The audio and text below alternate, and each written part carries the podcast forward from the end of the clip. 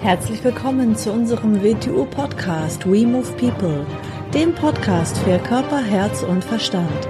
Wir sind Alfred Johannes Neudorfer und Rosa Ferrante Banera und in unserem Podcast beschäftigen wir uns mit den Themen persönliche Weiterentwicklung, Gesundheit, Kampfkunst, Philosophie und Menschsein.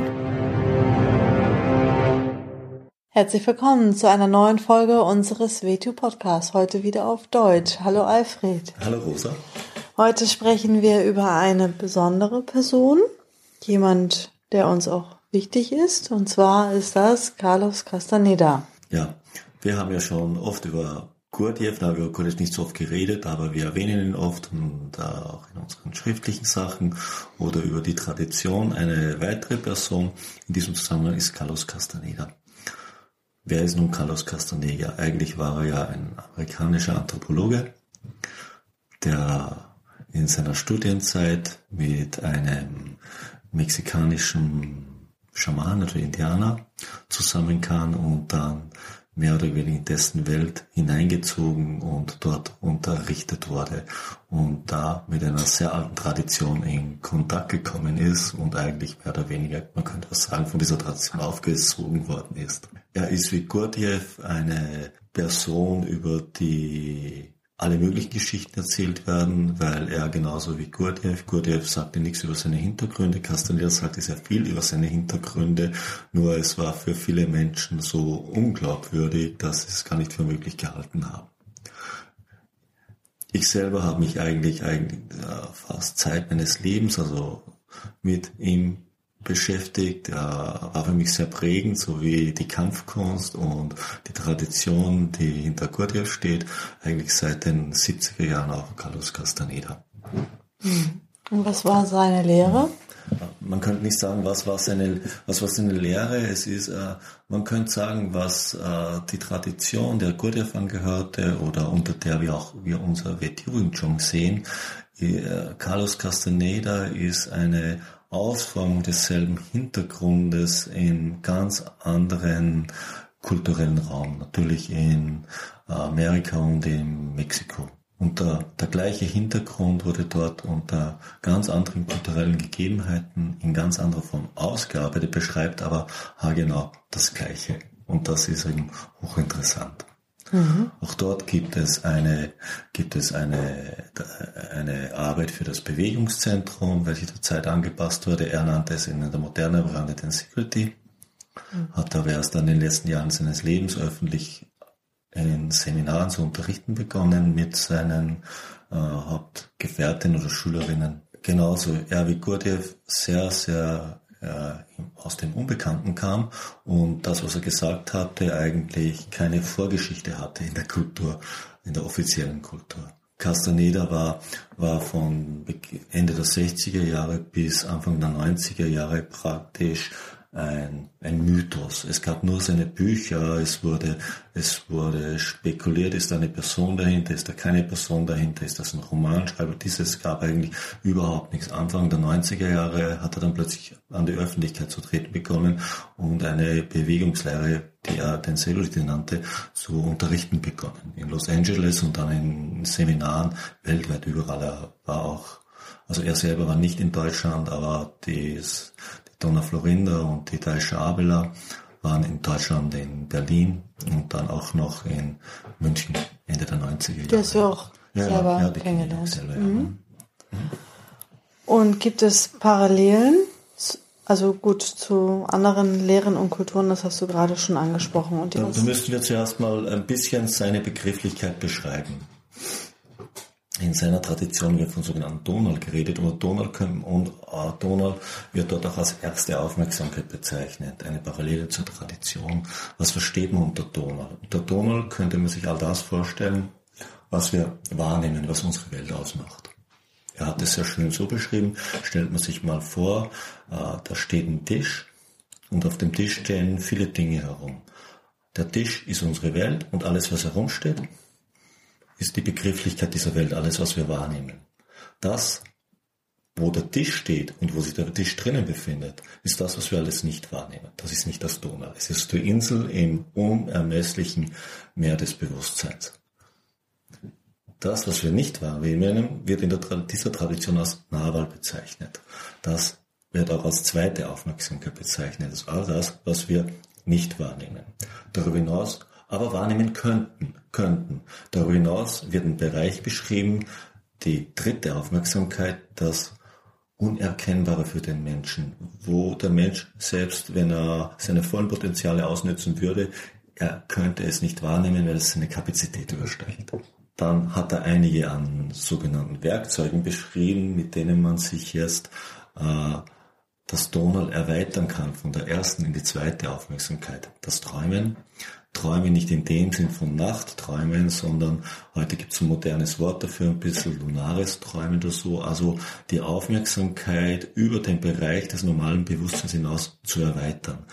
Eine der Übungen ist natürlich, dass man versucht, in, in den normalen Nachtträumen äh, Kontrolle reinzubekommen, dass man also die Aufmerksamkeit, mit der wir durch die Welt gehen, schaffen, in der Nacht beim Träumen, in unsere Träume hineinzurichten und dadurch die Träume steuerbar machen.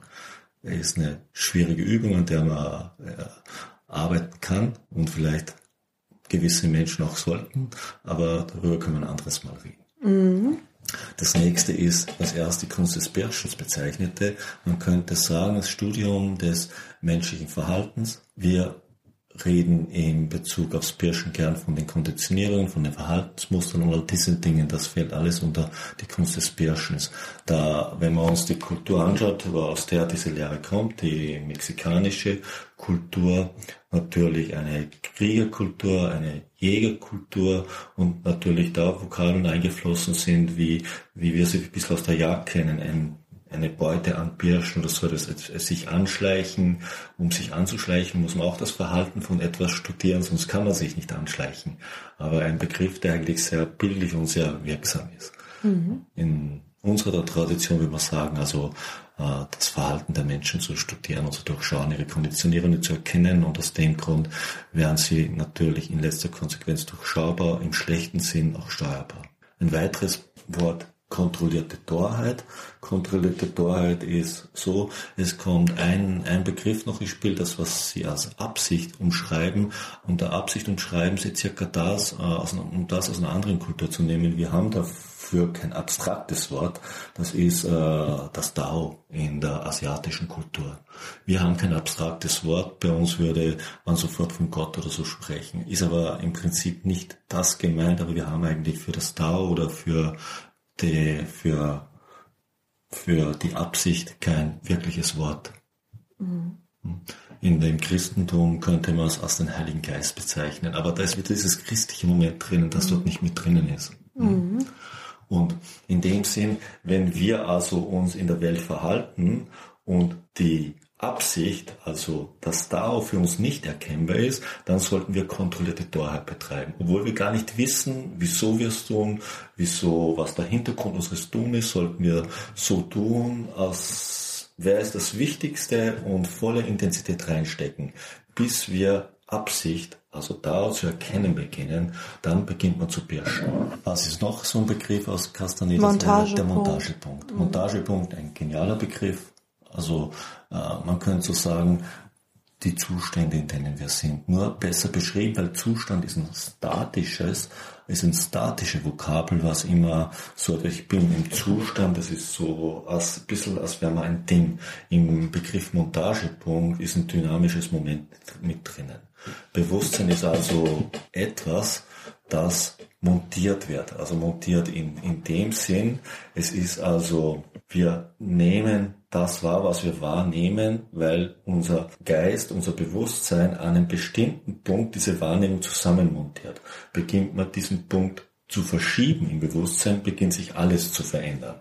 Es beginnt also die Sache in Bezug auf unsere Beschreibung, wie wir sie in unserer Welt uns auf den Kopf zu stellen. Wir denken, wir definieren uns dadurch, wo wir sind, was wir kennen, was wir betrachten, das stellt es auf den Kopf. Wir, wir betrachten Dinge, Dinge so, wie sie sind und erkennen sie so, wie sie sind, weil unser Bewusstsein im großen Meer des allgemeinen Bewusstseins genau diesen Punkt einnimmt. Und verändert man den Punkt, verändert man die Wahrnehmung. Also in dieser Beschreibung könnte man sagen, wir verändern uns, weil wir unseren Montagepunkt verschieben. Nichts sind wir wirklich, alles sind wir, weil wir genau in diesem Moment dort sind, wo wir sind. Beginnen wir das zu verändern, beginnt sich alles zu verändern. Und in Wirklichkeit, was wir wirklich sind, ist nur das, was sich verändert und nicht etwas, was wir uns einzureden beginnen, dass wir, dass wir sind. Und ähm, sein Lehrer, Don Juan, das war eine reale Person, kein Mythos. Viele, viele streiten darum herum, was das war, ob es das alles ausgedacht hat. Aus meiner Sicht wäre es ein Mythos, wäre es absolut genial, was er sich dann ausgedacht hat. Natürlich ist es nicht genau die Person, die er beschreibt, aber da ist ein, eine Lehre und eine Person natürlich im Hintergrund gewesen, der er den Namen Don Juan gegeben hat. Mhm. Und warum ähm, ja, erwähnt die WTU Leute wie Carlos Castaneda, Gurdjieff und so weiter. Der Tradition von Gurdjieff fühlen wir uns letzter Konsequenz direkt verbunden, der von Castaneda fühlen wir uns indirekt verbunden.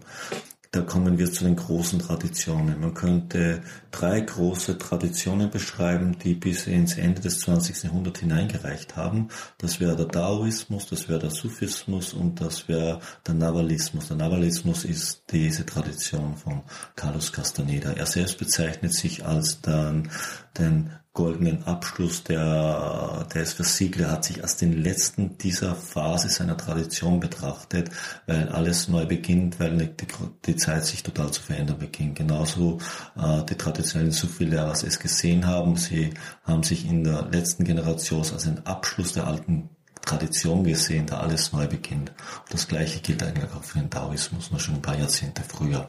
All diese alte Traditionen haben in der Weise, in der sie gewirkt haben, bis ins Ende des 20. Jahrhunderts gewirkt.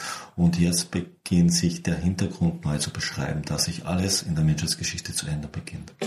Das, was beschrieben wird, ändert sich nicht. Nur die Beschreibung und wie man diese Sachen grantet, beginnen sich alle zu verändern. Und er hat eigentlich auch die drei Zentren geschult. Eigentlich ne? genauso, ja. eigentlich genauso. Mit, mit, sie haben eine, eine Art von Gruppe gebildet, sie haben die Gemeinschaft, sie haben das mhm. Gefühlszentrum geschult, sie haben ein extrem das Bewegungszentrum geschult mit ihren Tensegrity oder wie es früher geheißen, die magischen Bewegungen. Interessant. Mhm. Gurdjieff nannte seine Dance, die magischen Tänze. Sacred Dances oder Sacred Movements. Die, die, ursprüngliche Bezeichnung der Qigong-Bewegungen im alten China, aus dem alten Chinesisch übersetzt, waren es auch magische Bewegungen. Mhm. Also damit ist gemeint natürlich nicht das, was wir heute unter Magie verstehen, weil Magie ist zu so einem Begriff geworden wie in Asien Dao, das reicht von bis. Unter magisch ist verstanden worden, dass die Prinzipien und Ursprünge dieser Künste nicht in der ersten Aufmerksamkeit geformt wurden, sondern in der zweiten, also etwas, was die erste Aufmerksamkeit übersteigt. Und deshalb ist das Wort magisch in all diesen verschiedenen Kulturen drinnen. Damit sind nicht irgendwelche Tricks gemeint oder irgendwelche abstrusen Rituale, sondern dieses Moment, dass sie in einem Bewusstsein, von einem Bewusstsein die Grundlagen geschaffen worden, dass das Bewusstsein des normalen, durchschnittlichen Menschen übersteigt und dann das zweite Aufmerksamkeit bezeichnet. Etwas, was die erste Aufmerksamkeit übersteigt, also in der zweiten liegt und von dort in die erste hineingeholt wurde. Und sie hatten die Vokabeln äh, Hexen und Magier oder Krieger Krieger, Krieger, Hexen, Magier. Diese Begrifflichkeit gab es aber auch hier, aber natürlich hier in Europa oder äh, in Asien in einer anderen Weise. Hier in Europa sie durch Christianisierung extrem verzerrt worden sind. Mhm, da ja, ist wieder, so ein bisschen da, so negativ da ist, Moment. Und da ist wieder alles Mögliche drinnen. Und dann äh, kommt es dazu, dass die Menschen diese Verzerrung dann auch noch zu leben beginnen, weil sie dem in der Richtung, in der Begriffe verzerrt werden, entsprechen wollen. Ja, spannend. Mhm. Ja. Ja, über Carlos Castaneda könnte man viele, viele Podcasts machen. Wir werden sicher noch hin und wieder über ihn reden, mhm. weil es ist natürlich, um etwas zu hinterfragen, um etwas mal aus einer ganz anderen Perspektive anzusehen, kann man das nur empfehlen, ja. Dann vielen Dank fürs Gespräch und vielen Dank, lieber Zuhörer, fürs Zuhören. Okay, bis bald. Dann tschüss, bis Ciao. bald.